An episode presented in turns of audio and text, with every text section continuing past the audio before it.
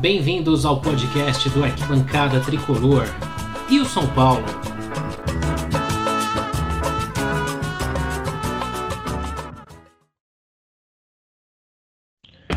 Bom dia, boa tarde, boa noite, arquibancada.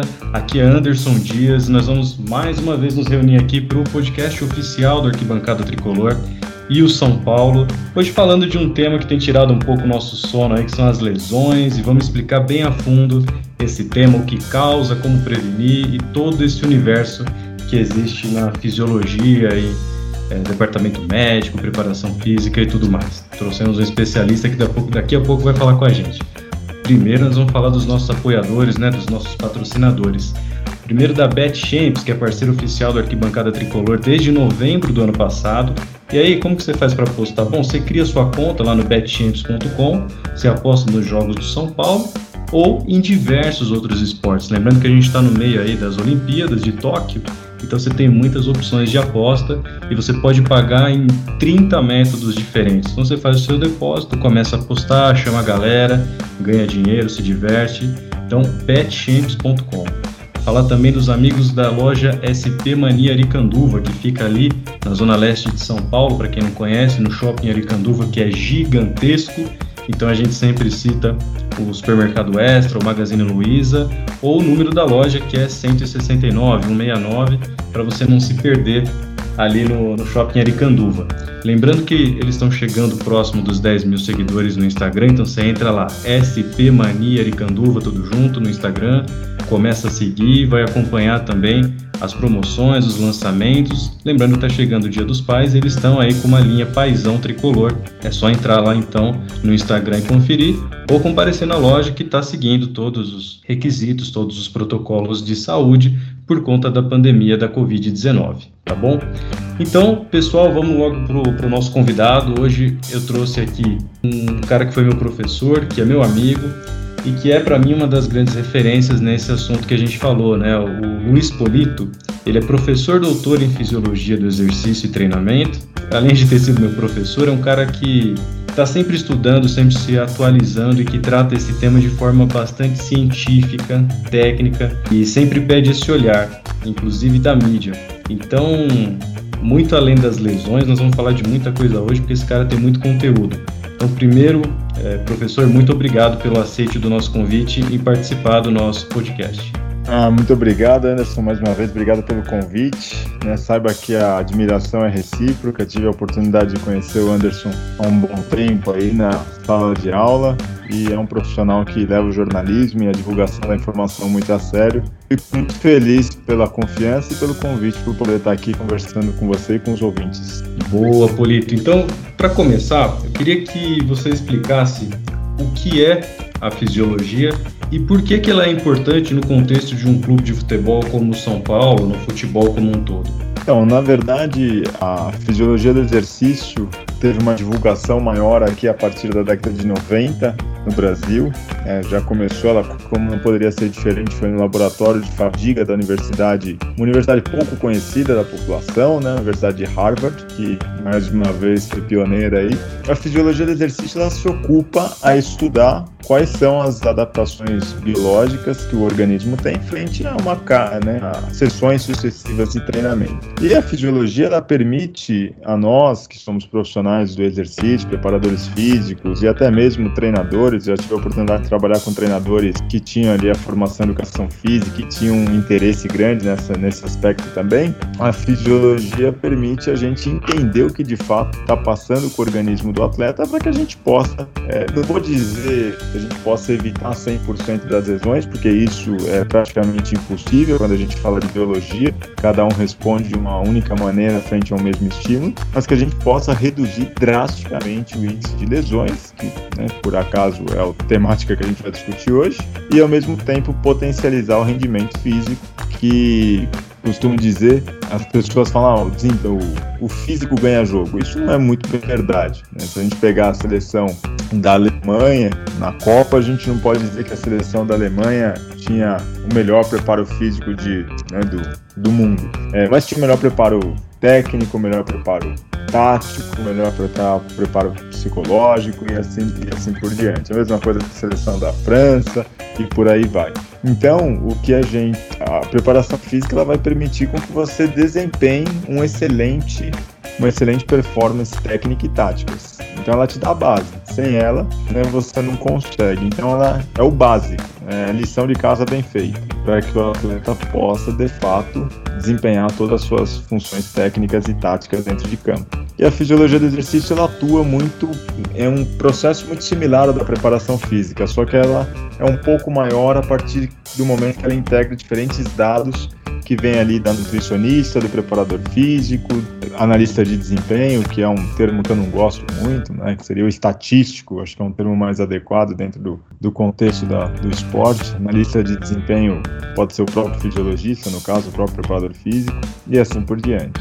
E, bom, falando um pouco mais de lesão especificamente, que é a, a grande dor de cabeça do São Paulo nos últimos tempos, e tenho certeza que outros clubes também acabam passando por esse problema. É possível, Polito, a gente antever uma lesão ou, no, no caso, dizer assim, olha, aquele atleta nesse momento ele está predisposto, mais predisposto que os outros, a uma lesão muscular, principalmente? Isso sem dúvida nenhuma. É, hoje a gente tem isso independente do poder aquisitivo do clube, ainda mais em um clube como o São Paulo Futebol Clube.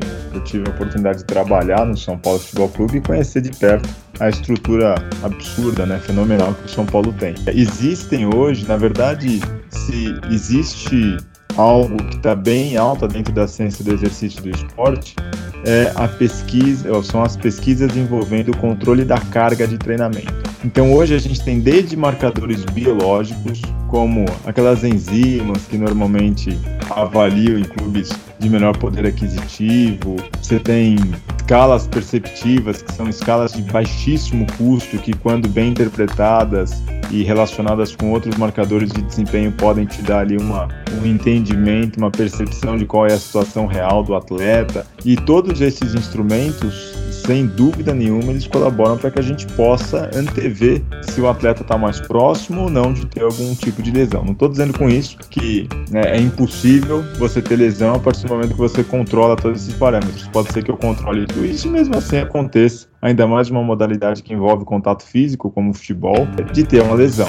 Mas com certeza existem parâmetros que a gente acaba englobando ali para poder fazer esse controle de carga que a gente chama. É como se é, existe um, um, uma carga ótima de treino. Você fala assim, olha, a partir desse momento aqui, a chance de ter algum efeito negativo é maior do que a chance de a gente ter mais ganhos, né, mais ganhos é, de desempenho. Isso a gente consegue desde métodos altamente custosos, que envolvem análise sanguínea, até métodos extremamente práticos de aplicar e de baixo custo, que são questionários, é, instrumentos até mesmo psicológicos que avaliam estados de humor, avaliam vigor, tensão, depressão, raiva, percepção de recuperação e vários outros parâmetros aí que a gente consegue controlar dentro do contexto do treinamento. Certo. E isso em grandes clubes, né, como a gente está falando aí do, do, São Paulo, mas no, nos grandes clubes do Brasil, por exemplo, isso é avaliado com que, com que frequência, né, esse desgaste, é, essa reação dos atletas após, após jogo, né, que é o maior esforço físico ou treinamento, como que isso é feito geralmente?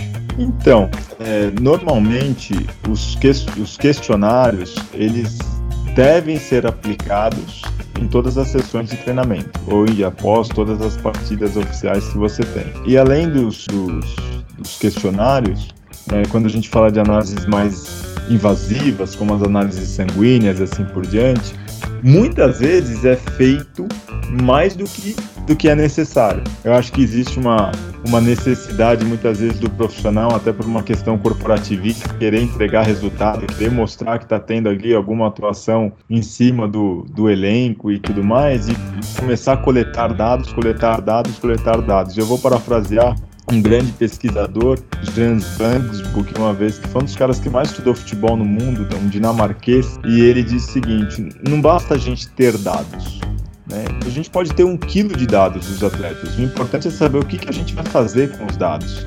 Então, é, existem momentos que a coleta de dados, os testes invasivos, eles são excessivos. É, todo dia ali, ou é, hoje a gente vê bastante os atletas treinando com aquele GPS em campo, né? Aquele colete que aí fala assim, nossa, o clube tem alto, né? Excelentes condições, todo mundo treina com GPS. Quão importante a informação que o GPS vai me dar? Eu já sei que um atleta de futebol percorre por partida cerca de 10 quilômetros. É, o GPS ele não vai me dar uma informação no contexto do conhecimento que a gente já, já tem hoje, da publicação, da divulgação do conhecimento que a gente tem hoje, o GPS não vai me dar nenhuma informação que vai fazer eu ganhar ou perder o jogo. Talvez informações muito mais sucintas, muito mais práticas, como, por exemplo, o nível de dor que o atleta esteja sentindo, o nível de quanto ele se sente recuperado e assim por diante, vão permitir que eu tenha intervenções muito mais benéficas do que investir mais de 100, 200 mil reais em aparelhos de GPS, que tem a sua importância, mas não são tudo aquilo que a mídia às vezes acaba retratando. A periodicidade das avaliações depende muito da aplicabilidade delas, que é o que a gente chama de validação ecológica do instrumento. É o quanto que aquele instrumento ele se encaixa dentro da rotina do futebol. Questionários podem ser aplicados todo dia, assim, todo dia. Métodos invasivos a cada semana ou a cada até mesmo a cada mês de treinamento.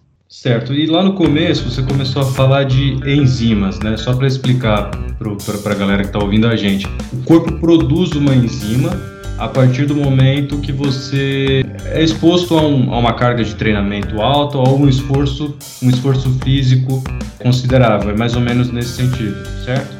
Isso, é como se, imagina que o, o, músculo ele tem uma membrana e dentro dele tem algumas enzimas chamadas de creatina quinase. Quando a gente tem a lesão muscular, essa membrana se rompe e o que está dentro do músculo vai para o sangue, no caso a enzima. Então, quando a gente observa que tem um aumento na concentração sanguínea dessa enzima, isso retrata que teve lesão muscular. Agora, a interpretação desse dado merece muito cuidado, porque quando a gente está falando de uma modalidade que nem o futebol, a lesão ela pode vir de sobrecarga ou ela pode vir de um contato físico natural que você tem durante a partida, né? Ou ela pode vir do atleta ter batido a perna na mesa antes de sair de casa e ir pro, pro jogo. A gente não consegue ter essa, né, puxar esse caminho de forma tão precisa. E isso merece uma interpretação muito cuidadosa. Né? Por isso que eu costumo brincar assim: você não vai chegar numa final da NBA, chegar pro LeBron James e falar, suas enzimas estão altas, você não vai jogar essa partida. Isso é muito, né? Imagina um, um contexto desse. Impossível a gente imaginar algo assim. Mas, com certeza, as enzimas elas nos fornecem informações que, quando bem analisadas e quando relacionadas com outros parâmetros, por exemplo, minutagem de treinamento de jogo que o atleta teve, como que o atleta se sente recuperado em a cada, cada sessão de treino, se ele tem um nível de dor elevado ou não, a própria estado psicológico do atleta, tudo isso permite a gente identificar se está havendo um excesso de treinamento e se está havendo um excesso de treinamento, às vezes o menos é mais, a melhor coisa é que ele não treine, e ou identificar se ele está respondendo bem ao protocolo de treino. Certo. E nessa área, é, Polito, tem muito é, muita crendice, digamos assim, ou muita gente seguindo uma moda, é, ou simplesmente porque todo mundo faz. Pergunto isso porque, claro, como todas as áreas, a fisiologia do exercício tem muito estudo científico, muitas descobertas, muitas novidades e tal a gente vê os clubes de futebol, principalmente, trabalhando bem parecido. Então, é, por exemplo, pode existir uma crença de que treinar muito é algo que vai condicionar melhor o atleta e de repente isso se mostra é, um tiro no pé, no, no, nesse quesito, principalmente de causar lesões? Ah, mas eu não tenho a menor dúvida. Ainda mais, né, me dói bastante dizer isso, mas ainda mais no futebol. Acho que de todas as modalidades que eu já trabalhei, futebol, rugby, tênis, basquetebol, a modalidade que mais tem achismo e astrologia é dentro do futebol. Eu acho que porque a gente tem uma cultura muito grande, né, do, do ah, o futebol é muito prático, o futebol não tem a necessidade de, você não precisa estudar futebol, ou você jogou bola ou não jogou bola. Eu não estou tirando com isso o mérito de quem jogou bola, acho que é um, um tipo de conhecimento que a gente realmente não aprende na universidade, mas também é um conhecimento que a gente aprende na universidade infelizmente não é desenvolvido dentro do gramado jogando bola. Então são dois, são complementares e não excludentes. Mas tem muita astrologia. Eu me lembro que um, há um tempo atrás estava na moda o preparador físico ou fisiologista, depende de como ele se intitula, é, apoio para os atletas no intervalo do, de um tempo para o outro. Aí eu fico imaginando, com tanta bebida esportiva para o cara tomar, com tanta possibilidade, qual, o que, que justifica, à luz da razão, eu levar um, não, um pote de choio para dar para cada atleta? Ah, porque tem sódio. É, até aí, as bebidas eletrolíticas também tem, são muito mais tradicionais, já estão no mercado há 30 anos e o cara já está acostumado a beber aquele negócio e tá tudo certo. Então, e, e só que isso acaba atraindo a atenção da mídia e acaba divulgando quem escolhe isso, acaba reforçando esses hábitos. Eu me recordo também que tem já trabalhei em clube né, cujo preparador físico fazia os, os atletas correrem sem respirar, porque correndo ou com aquela máscara de privação de oxigênio, né, aquela, aquele contexto filosófico. Olha, não, você tem que. Se você consegue correr sem respirar aqui, imagina no gramado. Só que o cara esquece que o cara vai respirar para dormir, ele vai respirar para tomar banho. Então, não adianta você ficar sem respirar por 15 minutos no seu dia. Você só vai prejudicar o treino. Mas muitas vezes isso acaba prejudicando o desempenho. Tem técnicos também que se arriscam a, a, a falar de, fisiologia, preparação física, os caras falam, ah, não, é, e eles querem impor como que é feito o treinamento físico. E isso, por mais que eu acho que hoje o preparador físico ele tem uma função muito mais de auxiliar técnico e de criar o programa de preparação física no contexto do futebol, mas tem técnico que não entende muito bem que a função dele é mais a preparação técnica e tática e que cabe ao preparador físico fazer o desenvolvimento das capacidades físicas dos atletas e acaba interferindo muitas vezes negativamente. Por quê? O cara que né, é técnico hoje, muitas vezes ele foi treinado, ele é um um ex-atleta, por exemplo, e com todo, todo respeito a ele, mas ele foi treinado na década de 80 por um outro ex-atleta, que foi treinado na década de 50. Então você está falando de uma defasagem de 70 anos. Só que um foi acreditando que o outro, né, foi aquele negócio de, de repetir sem saber porque eu estou repetindo. Ah, porque foi assim comigo, vai ser, vai ser assim aqui também. Só que a ciência do exercício evoluiu muito. Né? Isso a gente não tem contestação. Existem muitos testes, existem muitas avaliações, existem muitos protocolos de treinamento. Até hoje, eu vejo clubes fazendo imersão em água fria. Se tem uma coisa que é de muita reflexão é o quanto que essa imersão em banheira de gelo realmente ajuda o atleta a se recuperar melhor. E às vezes o clube gasta um dinheiro absurdo com uma sala de resfriamento, de imersão em água fria, em banheira de gelo, para que os atletas sejam submetidos a essa intervenção. E muitas vezes a gente, né, os estudos científicos mostram que não tem tanta diferença biológica, é mais a, né, a percepção de recuperação dele. Tudo bem, tem até a sua validade, se a gente pensar assim. Mas, né, será que vale investir 300 mil reais só para o cara se sentir melhor recuperado? É, a mesma coisa a gente observa com vários outros vários outros outras estratégias, outros procedimentos que acabam sendo colocados para né, melhorar ali a, a recuperação, melhorar o desempenho dos atletas e que não tem nenhum tipo de comprovação, demonstração científica. É, e acho que isso vem muito né, de se você me permite extrapolar um pouco a minha capacidade de raciocínio. À vontade. Mas a gente, eu não acho que o cara precisa ter formação em educação física para ser técnico. Né? Não, não, tem como o cara aprender a ser técnico numa faculdade de educação física. Mas um cargo de supervisor técnico deveria ser alguém que tem afinidade com ciência do exercício do esporte. O problema é que o supervisor do técnico, na grande maioria das vezes, ele só é no papel, porque ele foi um ex-atleta do técnico. Então, como é que o cara que foi ex-atleta do técnico vai chegar pro técnico e falar que o técnico está errado? não vai, né? E segundo, qual que foi a formação que ele teve para poder olhar toda aquela equipe multidisciplinar e poder saber o que cada profissional está fazendo ali dentro. Então, eu vejo que isso é uma, uma problemática muito grande que a gente tem no cenário do esporte nacional e muito mais especificamente no cenário do futebol nacional. É, essa, essa do show eu fiquei até pensando assim, porque imagina, né? Às vezes a gente fica pensando, pô, é, na realidade de um clube de futebol, muitas vezes do interior, né, com algumas dificuldades financeiras. Falando com, com você que é uma, um especialista no assunto, o que, que seria melhor o atleta tomar no intervalo? Choio ou água? Olha, é, eu lembro que uma vez eu fiz um trabalho social e eu tinha prometido levar Gatorade. E aí quando eu fui num clube X pedir o Gatorade, o Gatorade, eles me deram Gatorade. Ah, então eu vou fazer um, vou fazer um Gatorade caseiro. Aí eu peguei tangue, água e, e sal. que aí tem glicose, que vem do tangue, aquele é açúcar puro, né? Você pode. Ou aquele suco de pozinho, é. É, que não, não, vale ser zero. Sal tem cloreto de sódio. E aí eu fiz as misturas lá, na época tinha parceria com uma nutricionista, fez junto comigo e a gente levou pra criançada, a criançada bebeu. Então, se você não tem condições financeiras, o melhor pré-treino que existe na vida é açúcar. Né? Até teve uma polêmica muito legal esses dias da Coca-Cola, né? esses dias. Ah, na Eurocopa com o Cristiano Ronaldo dentro da Coca-Cola e coisa e tal. Uhum. A Coca-Cola tem estudos científicos mostrando que para o desempenho é uma coisa a gente discutir ela para a questão da saúde, mas para o desempenho, Coca-Cola tanto que a seleção da Suíça, antes de bater os pênaltis, foi lá e ficou tomando Coca-Cola. É açúcar, é açúcar puro. Então aquilo, pensando no contexto do desempenho esportivo, ajuda. Então se tivesse que escolher entre água e choio, vai na água. Né? Mesmo porque se o cara tiver que tomar um show, ele vai ter que tomar um balde d'água para poder dissolver aquele sódio que tem ali. Senão o cara vai sentir uma sede desgraçada durante o jogo. Agora, se o cara puder escolher ali um pouquinho mais, compra um suco de pozinho, aquele que tem bastante açúcar, mistura lá e toma no intervalo dos jogos. É a mesma coisa que a gente fala de banana. Cara, quantos clubes, você vê os caras comendo banana, até banana ser digerida, ser absorvida e cair na célula muscular, o cara já tá no vestiário chorando a derrota ou comemorando a vitória. Não tem esse negócio, ah, vou comer uma banana. Isso é muito antigo.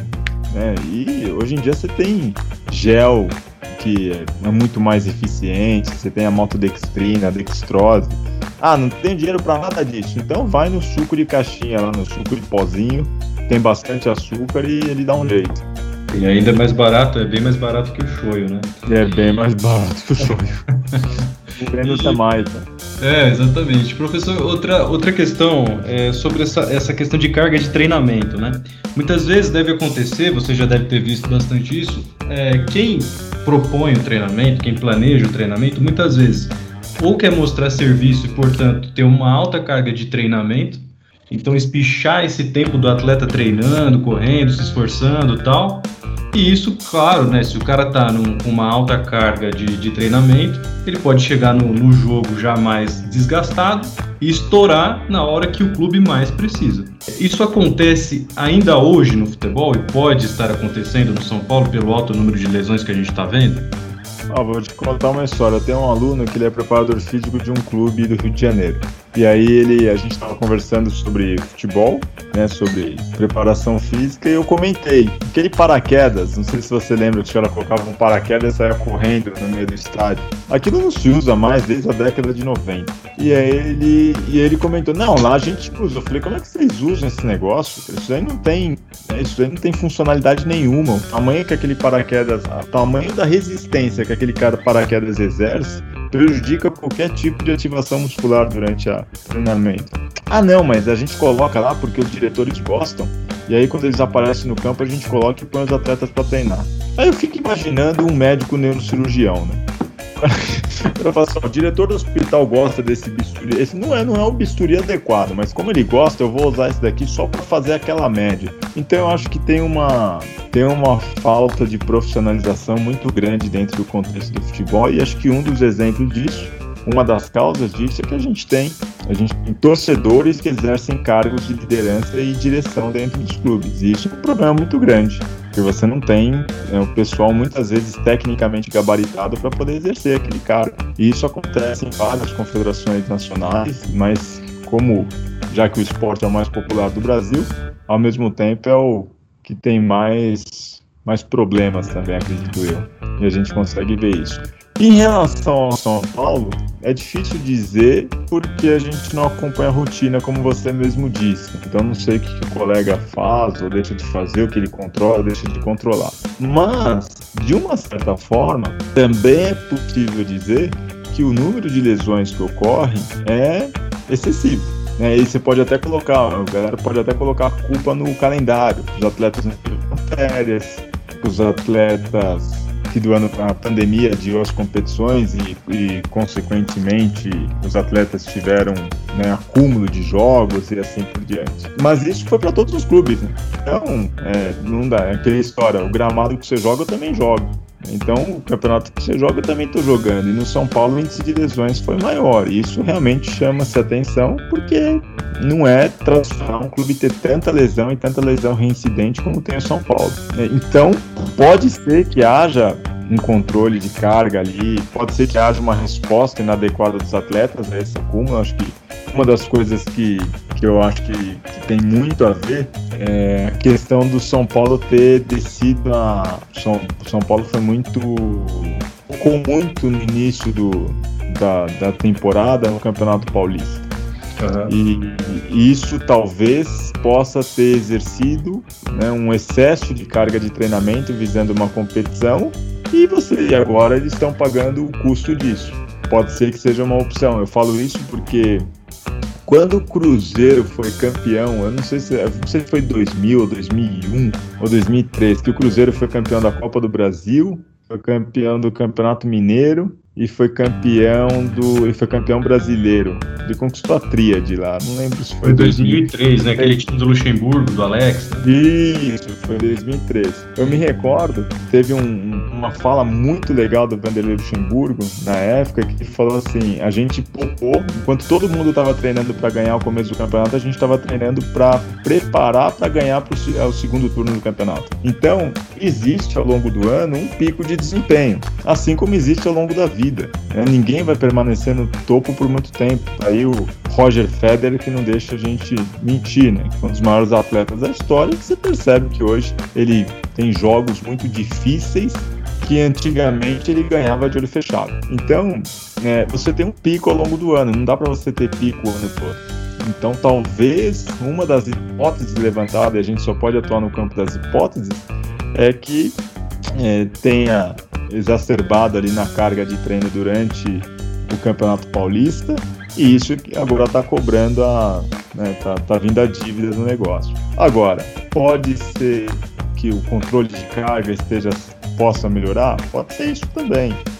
Pode ser predisposição dos atletas? Pode ser isso também. A gente nunca sabe. Mas, com certeza, o índice é excessivo. Mesmo porque a gente tem que comparar sempre um grupo com outros grupos que estão na mesma realidade deles. E tem outros grupos que não estão apresentando tantas lesões assim. Entendo que o calendário acabou sendo. Né, os atletas acabaram sendo. tiveram ali uma carga excessiva por causa da pandemia, do reajuste, de tudo mais. Mas também, ao mesmo tempo, existem é, adaptações que você faz na própria rotina de treino para você poder equalizar o volume. Então, você treina menos, ou você emplaca treinos que são mais intensos menos volumosos, você tem semanas que são semanas regenerativas. Todas essas estratégias podem reduzir o índice de lesões.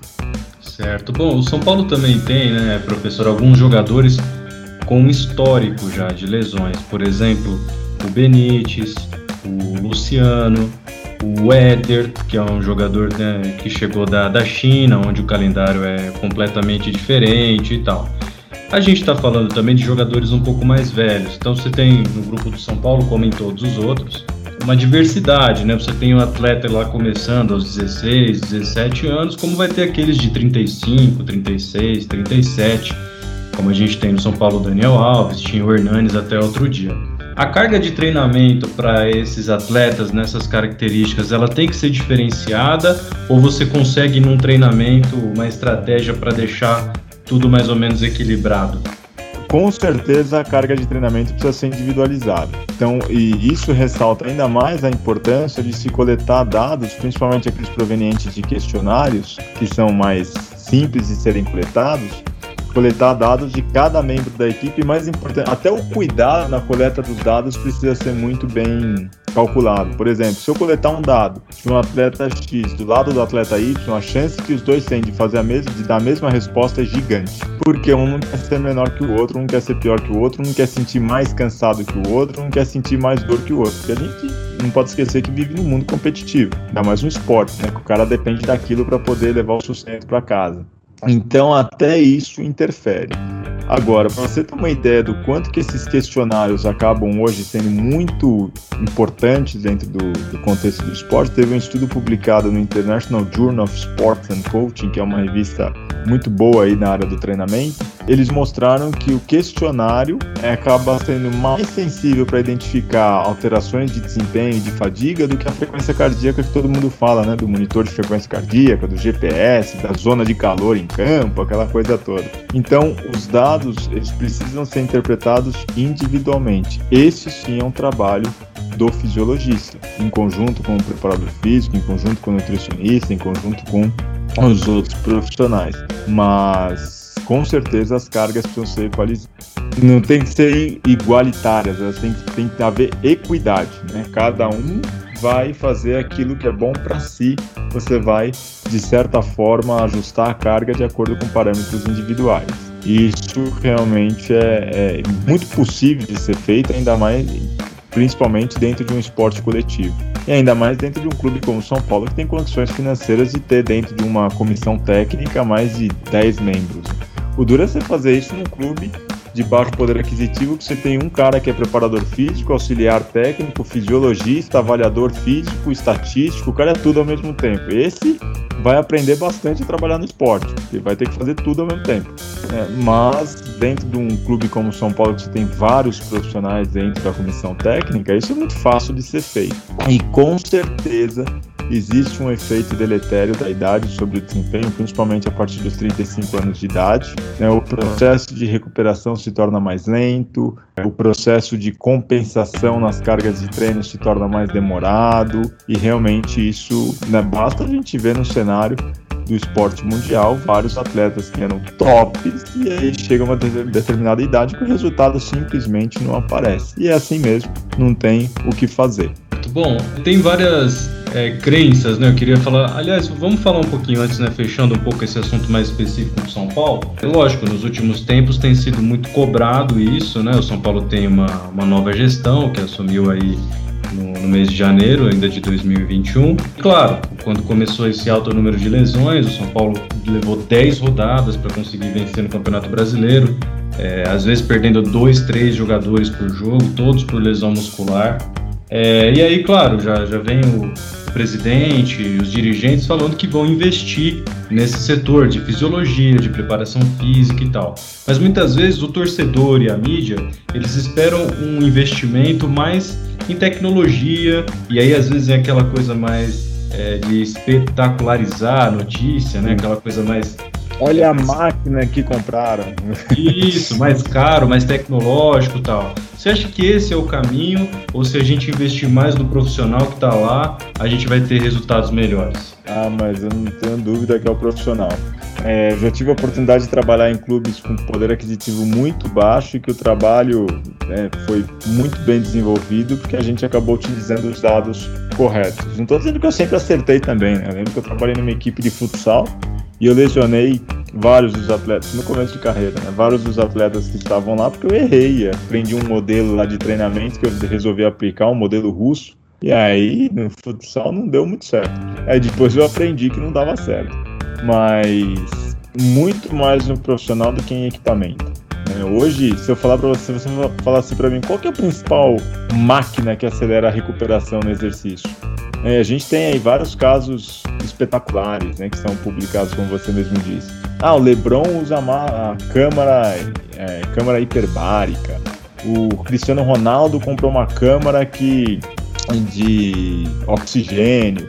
O outro comprou isso, o outro comprou aquilo. É o básico bem feito. É o cara dormir bem, é o cara comer bem, é o cara treinar menos quando ele está com a carga excessiva. Agora, a identificação da carga é que vai depender né, de questionários, vai depender quando muito da frequência cardíaca. E tô para te dizer que a frequência cardíaca não é um dos melhores parâmetros. Então, muito menos a tecnologia, muito mais o profissional, muito mais o controle que o, que o profissional vai exercer, com certeza. E para a gente falar de mais uma crendice, né, de mais um, um folclore, eu lembro disso na sua aula até hoje. Quando a gente fala em cãibra, por exemplo, isso acontece bastante, inclusive no, no futebol, logo vem também a história da banana, né? Ah, sempre, né? Essa é clássica, né? É, e o que que. Acho que seria legal você explicar o que que causa uma cãibra, né? E como que a gente pode prevenir. Acho que muita gente vai se surpreender. Então, na verdade, as pessoas acham equivocadamente que cãibra é falta de potássio. E se tem uma coisa que não gera cãibra é falta de potássio. Mesmo porque para a gente ficar sem potássio no corpo, a gente precisa ter um corte bem profundo para a gente faltar potássio na musculatura. Então a cãibra ela ocorre por motivos muito simples. Ou é falta de água, e aí basta beber água. Aí tem gente que fala assim, ó, come banana e bebe água que melhora. Melhora, porque o cara bebeu água, mas não por causa da banana. Eu acho que quem inventou esse negócio foi algum vendedor de banana, porque não é possível, nunca vi. E a cãibra pode ser falta de sódio. Ela é uma contração involuntária da musculatura que a gente tem. Não tem, tem, não tem uma causa muito bem definida, mas se alguma coisa não é, é falta de potássio. E infelizmente eu lembro que na Copa de 2010, na Copa de 2010 eu lembro de preparadores físicos levando banana para os atletas, cacho de banana. Cara, aquilo gera um peso estomacal que pode até prejudicar o desempenho do atleta. Então, a falta de conhecimento científico aplicado na prática pode, de fato, impedir que o clube tenha bons resultados, um bom desempenho. E pode, inclusive, né, extrapolando aí para a sua temática, que foi inclusive a, né, o tema da aula que eu, que eu ministrei lá na época para você, pode prejudicar demais o faturamento e o lado financeiro do clube. Porque muitas vezes investe-se em algo que não precisa investir, no que precisa investir não se investe nada. Né, que muitas vezes é o profissional qualificado e assim por diante. Aquele aquecimento que a gente vê antes do jogo, que às vezes dura uma hora, qual que é a utilidade desse tipo de, de procedimento, de treinamento, digamos assim, professor? Então, o aquecimento ele é legal principalmente para aumentar a temperatura muscular, aumentar o fluxo de sangue para a musculatura, né? Só que muitas vezes o melhor aquecimento não é aquele que está passando no gramado. O melhor aquecimento, ao contrário do que todo mundo pensa dentro do esporte, é aquecimento com cargas altíssimas. Então é o cara fazer sprint, é o cara colocar uma barra com 30 quilos nas costas e saltar. Esse é o aquecimento que a gente chama hoje de potencial pós-ativação, que é um, é uma, imagina que você já dá um choque lá no organismo para a galera entender e ele já está pronto para ser submetido a atividades de alta intensidade. Diferente de quando você faz um aquecimento com baixa intensidade e aí depois você quer fazer alta intensidade, o organismo não está 100% preparado. Então, mas o, mesmo o com baixa intensidade é melhor do que não fazer nada. Agora, o ideal era fazer um aquecimento de força e de potência, não necessariamente aqueles que eles fazem de ficar tocando bola ou trotando e assim por diante. Só que aí tem um outro problema. Imagina um preparador físico que chega num clube que sempre fez isso, não faz isso e um dos atletas coincidentemente tem lesão vai sobrar para quem? Para o preparador físico. Então você repete erro em cima de erro, porque o cara que lidera o clube muitas vezes não tem o entendimento que ele deveria ter. Né? E ele vai pelo método simples. Ah, tinha que ter feito aquecimento. O cara às vezes não tem nem formação relacionada à área da saúde e chuta lá que tinha que ter feito porque sempre foi. E o along... É, outro exemplo disso é o alongamento. Tem N estudos que mostram que o alongamento previamente ao treino não serve para absolutamente nada. Pelo contrário, pode até prejudicar a potência do atleta. E me fala um clube que não alonga antes de, de jogar. Todos alongam. Alonga antes do jogo, alonga do, quando tem substituição, que o cara vai entrar no meio do jogo, alonga também, né? Exato. Aí eu te pergunto, pra quê? Né? Qual é a lógica por trás disso? Não tem lógica. A lógica é que o cara que entra, ele entra com tanto medo de sair daquele ambiente, daquele contexto, porque o futebol no Brasil é um sonho não só pro jogador, pro profissional também, que ele acaba repetindo aquilo que todo mundo faz. Ele fala assim, eu não vou eu não sou eu que vou defender essa bola, né? Eu vou continuar fazendo aqui que pelo menos os caras não vão me culpar. Então tem essa essa variável também. Tem essa, esse outro lado da história. Então, só para você ter uma ideia da quantidade, né, para os ouvintes terem uma ideia da quantidade absurda que se faz ainda hoje nas modalidades e que não tem. Esses dias eu estava assistindo tênis, esses dias, foi quando eu estava passando o Wimbledon. E filma, né, hoje os, os bastidores do aquecimento dos atletas. É uma coisa linda, atleta com aquelas bolas de medicine ball pesadas, arremessando contra a parede, saltando. Isso é um aquecimento legal. Aí eu te pergunto mais uma vez, por que, que no futebol isso não chega, né? Por que, que mais uma vez no futebol, eu não sei, às vezes eu, eu penso que a gente ter sido pentacampeão mundial foi uma glória e uma derrota ao mesmo tempo. Porque é como se a gente fizesse um monte de coisa errada que fosse reforçada por uma taça. E aí a gente fala assim, quando a gente fala que tá errado, a galera fala, ah, mas nós somos penta. Né? Então, É, isso é um problema muito grande no, pra gente aqui. É, às vezes o cara é, é, dono de pizzaria e tá dando pitaco no trabalho de, de fisiologia. Né? ah, eu penso assim como, né, para ser muito justo, às vezes a galera acaba discutindo aqui, não, tinha que tirar fulano e colocar ciclano. Fala, eu não vou dar minha opinião agora, não tenho a menor ideia de tática de jogo, de, de sistema de jogo. Eu estudei isso uma época da minha vida, muito malemão. Quem sou eu para opinar e para dar pitaco? Adoraria entender, mas não é minha praia. Mas no Brasil, todo mundo é, é técnico de futebol e preparador físico de futebol. Né? Então, é. Tem essa. Voltando a esse assunto, da, principalmente da carga, que me parece o X da questão aí no, no, no São Paulo, é, pelo que você falou, é mais interessante a gente aplicar uma carga mais alta antes do jogo do que durante a semana nos treinamentos, né? Com certeza. É, eu costumo dizer que, assim, com todo respeito aos preparadores físicos de todas as seleções, mas você ser um preparador físico de seleção é mais fácil do que de clube. Porque na seleção você só não pode fazer uma coisa: errar. Então o atleta já vem pronto praticamente. Você só tem que controlar ali um pouco a carga dele e não vai errar, porque se tem todos tanto momento na vida que o atleta teve para melhorar, não é naquele. Aquele é o que ele tem para mostrar o que ele tem de desempenho adquirido até então.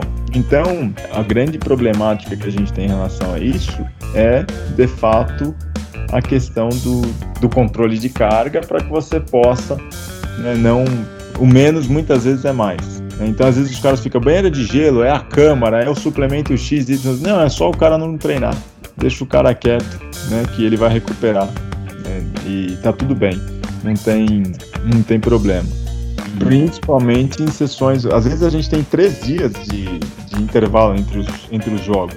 Né? Três dias. Se a gente parar para pensar, a gente tem aí quase que o atleta de futebol quase não tem tempo de treinar né, por causa do calendário. Então, isso é uma dificuldade muito grande que a gente tem aqui no calendário nacional. É, o atleta ele passa às vezes mais tempo jogando do que treinando. E aí, toda a base que a gente tem para evitar lesões vem da pré-temporada, que é onde se desenvolve força, onde se desenvolve né, arquitetura muscular para suportar, as altas cargas de treinamento que são provenientes né, das competições e tudo mais. E muitas vezes a gente não consegue ter uma pré-temporada adequada. E isso é um prejuízo muito grande. É verdade, e aí tem esse atenuante que esse ano nós não tivemos pré-temporada, né? É, acho que isso também influencia, inclusive, nesse, nesse alto número de lesões de São Paulo. É, a gente está fazendo uma análise é, um pouco mais ampla aí da, da questão. Professor, tem também aquele preparador físico, será que isso ainda existe? Que ele gosta de ver o cara extenuado no treino a ponto de vomitar, passar mal, e ele acha que isso é um bom trabalho? Ah, eu trabalhei com vários. trabalhei com vários, assim. No pain, no gain, né? Aquela filosofia, sem dor, sem ganho. Aquela filosofia meio rock balboa, meio. Só que isso pra arte marcial é uma coisa, né? Pra modalidade de combate é uma coisa, pro futebol é outra. Mas tem muito preparador físico que ainda atua nesse, nesse cenário. E isso é um problema muito grande, porque veja, se nós pegarmos a média de jogos de um, do, de um time no campeonato nacional, tem o que? 80 jogos por ano. Se a gente pensar que o cara não pode treinar um dia antes e não pode treinar um dia depois, a gente tá falando em 240 dias em que o cara não treina. 240 dias em que o cara ou compete ou tá descansando. Sobrar 125 dias, alguma coisa assim, não é isso? É, para um ano. É, e aí você tem alguns dias de treino e você tem a pré-temporada e tem as férias ainda. Então, desses 125 dias, você vai colocar aí uns 100 dias, 90 dias de treino valendo. É, se o cara é.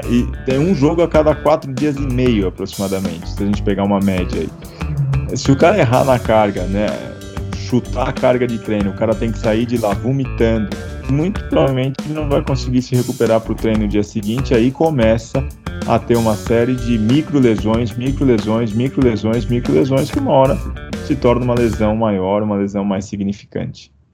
Entendi. E mesmo no, no, no, atleta que ele tem uma predisposição, aquele atleta que às vezes ele vem de outro clube, já tinha é, lesões recorrentes, é possível fazer um trabalho para pelo menos diminuir consideravelmente o número de, de lesões e, e, de jogos que ele vai ficar fora, nem que às vezes você tenha mesmo que tirá-lo de um ou outro jogo?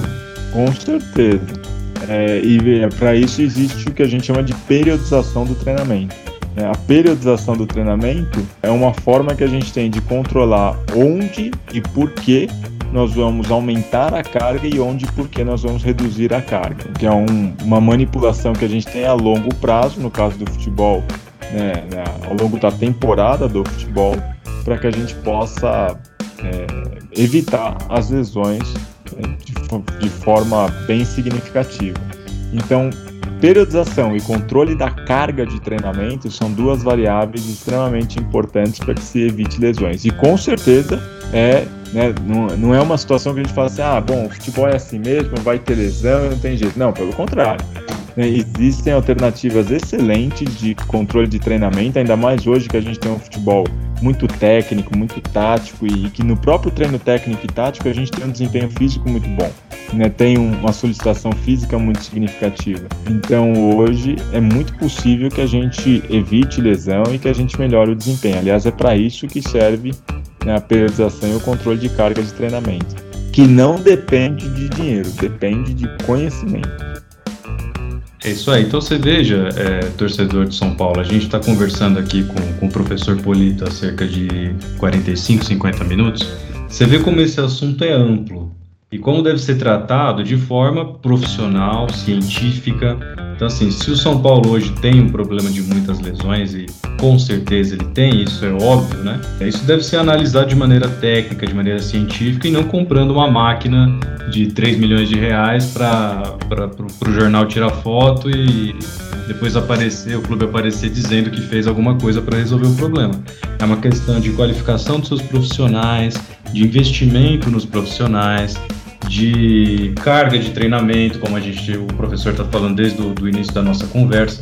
Então, assim, muitas vezes a solução ela não vai ser midiática, mas ela pode ser bastante significativa. É, até porque, como o professor também disse, é verdade que o calendário esse ano está completamente absurdo.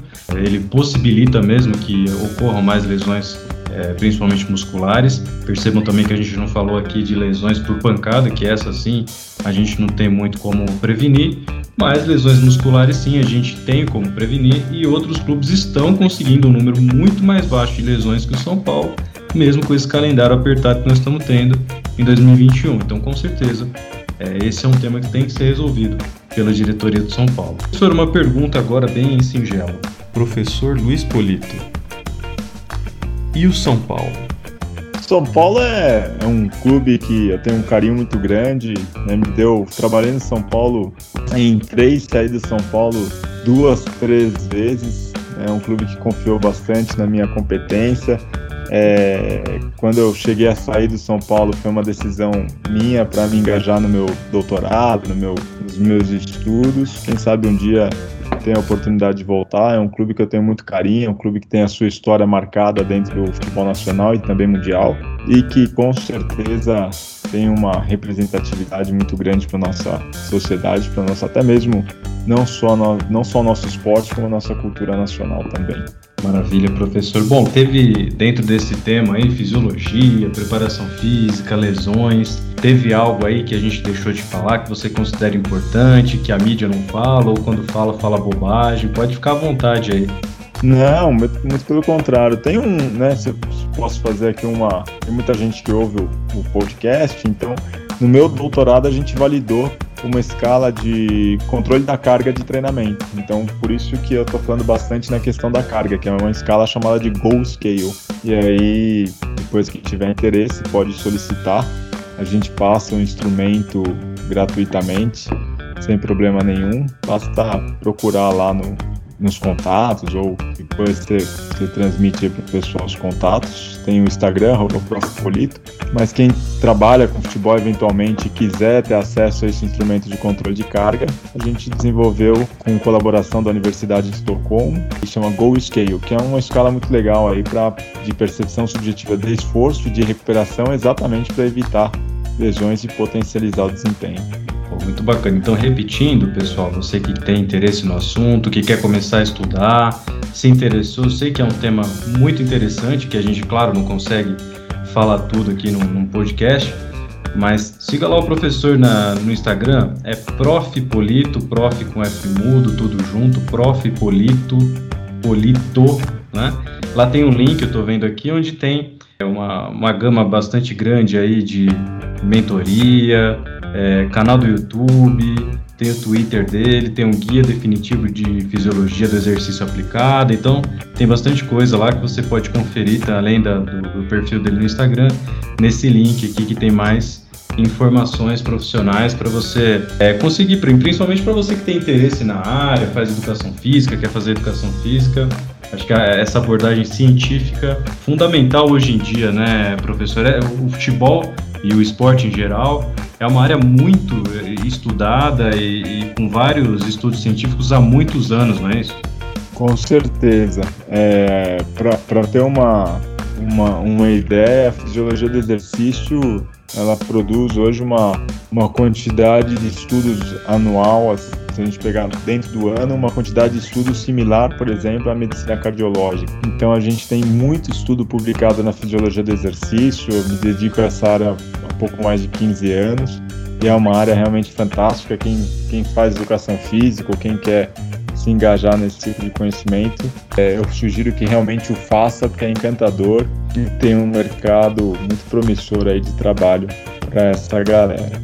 Né? E acho que a fisiologia do exercício e o, o treinamento, as teorias do treinamento permitem que a gente realmente desenvolva e desperte o melhor em cada um dos atletas dentro de uma equipe, por exemplo, como o São Paulo, para poder né, encantar o torcedor e fazer a competição ainda mais bonita. Maravilha, professor. Então, mais uma vez, agradeço aí pelo, pelo convite. Conversamos praticamente uma hora sobre o tema. É, espero que você, torcedor, né, que está nos ouvindo aí, tenha é, aprendido um pouco com, com, com, o nosso professor doutor é, sobre esse tema que, como eu disse, ele é tão importante, tão relevante e muitas vezes, até como a gente expôs aqui, tratado de uma forma ainda madura, mesmo em clubes que movimentam aí 500, 600, 700 milhões de reais às vezes você tem é, decisões políticas, decisões de pessoas que não têm nenhum conhecimento específico na área e acabam levando a, problemas dentro de campo mesmo e às vezes a problemas como a gente está vendo no São Paulo. Não estou dizendo que seja esse o caso, até porque, como nós dissemos aqui, não sabemos exatamente como é a rotina diária, mas que está havendo algo errado, isso é óbvio, nós estamos vendo no, no campo, isso está fazendo diferença, evidentemente, no, nos resultados do São Paulo, no desempenho do time. E claro, vira um, uma bola de neve que com certeza vão procurar um culpado e eu espero que já que há uma promessa de investimento na área, que esse investimento seja bem feito e que a gente veja o resultado, já que, relembrando, né, São Paulo sempre foi referência nessa área. Então está na hora de, de voltar a ser. Professor, muito obrigado pela sua presença aí no nosso podcast. Engrandeceu pra caramba, com certeza, o conhecimento de todo mundo. Eu espero que até pessoas tenham se inspirado aí na, no, no, seu talento, no seu conhecimento, para entrar nessa área também que a gente está precisando de, de cada vez mais bons profissionais, não é isso? Ah, com certeza. É uma área encantadora que, né, ao mesmo tempo que é encantadora, ela, ela tem um, um, o grau de qualificação e o grau de formação para que você possa, de fato, atuar com, com um cenário tão delicado e tão fenomenal ao mesmo tempo, que é o esporte precisa ter muito cuidado e muito, muita clareza de conceito, de metodologia, até mesmo para você tornar o caixa do clube mais saudável. Um atleta lesionado é um, é um prejuízo financeiro absurdo, né? porque você está pagando alguém que não está contribuindo efetivamente em nada. E ao mesmo tempo, muitas vezes os clubes acabam investindo rios de dinheiro em equipamentos extremamente desnecessários né? e acabam que não vão evitar a lesão dos atletas, então o clube perde por investir errado e perde pelo atleta estar tá com lesão também, e isso acaba gerando uma catástrofe para o cenário do esporte nacional e mais especificamente aí dentro do nosso contexto para o cenário do futebol. Então, a fisiologia do exercício ela vem sempre para agregar, ela não vem para substituir, ela vem para complementar o trabalho técnico, o trabalho tático e para poder preparar o atleta nos termos físicos e fisiológicos para que ele possa desenvolver o seu melhor, o seu melhor lado ali dentro do contexto técnico, dentro do contexto tático. Acho que esse é o recado relacionado à fisiologia do exercício e ao controle do treinamento. Maravilha, professor. Mais uma vez, agradeço pela sua presença aqui conosco. Agradeço você também que ficou com a gente até o final. Espero ter contribuído para que você tenha a sua opinião, é, além do que a mídia diz, né, além de tudo que a gente lê por aí. Espero que o professor tenha trazido informações aí para que também o São Paulo saiba resolver o problema da forma mais adequada possível. Lembrando que a gente está aqui sempre a, 15, a, cada 15 dias trazendo novidades para vocês, novos convidados, novos temas. Eu quero até pedir desculpa para vocês, eu tive um pouco ausente aí, principalmente no último mês.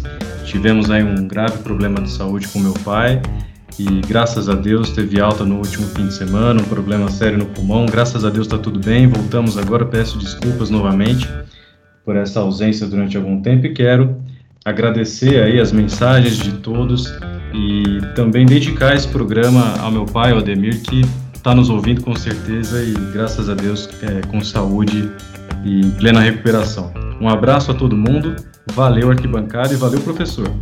Eu que agradeço, melhoras, muita saúde para seu pai e mais uma vez muito obrigado pelo convite. É sempre um prazer conversar com um profissional sério, né, como você que desempenha um excelente trabalho na publicação das informações da forma mais adequada e ética possível. Muito obrigado, Anderson.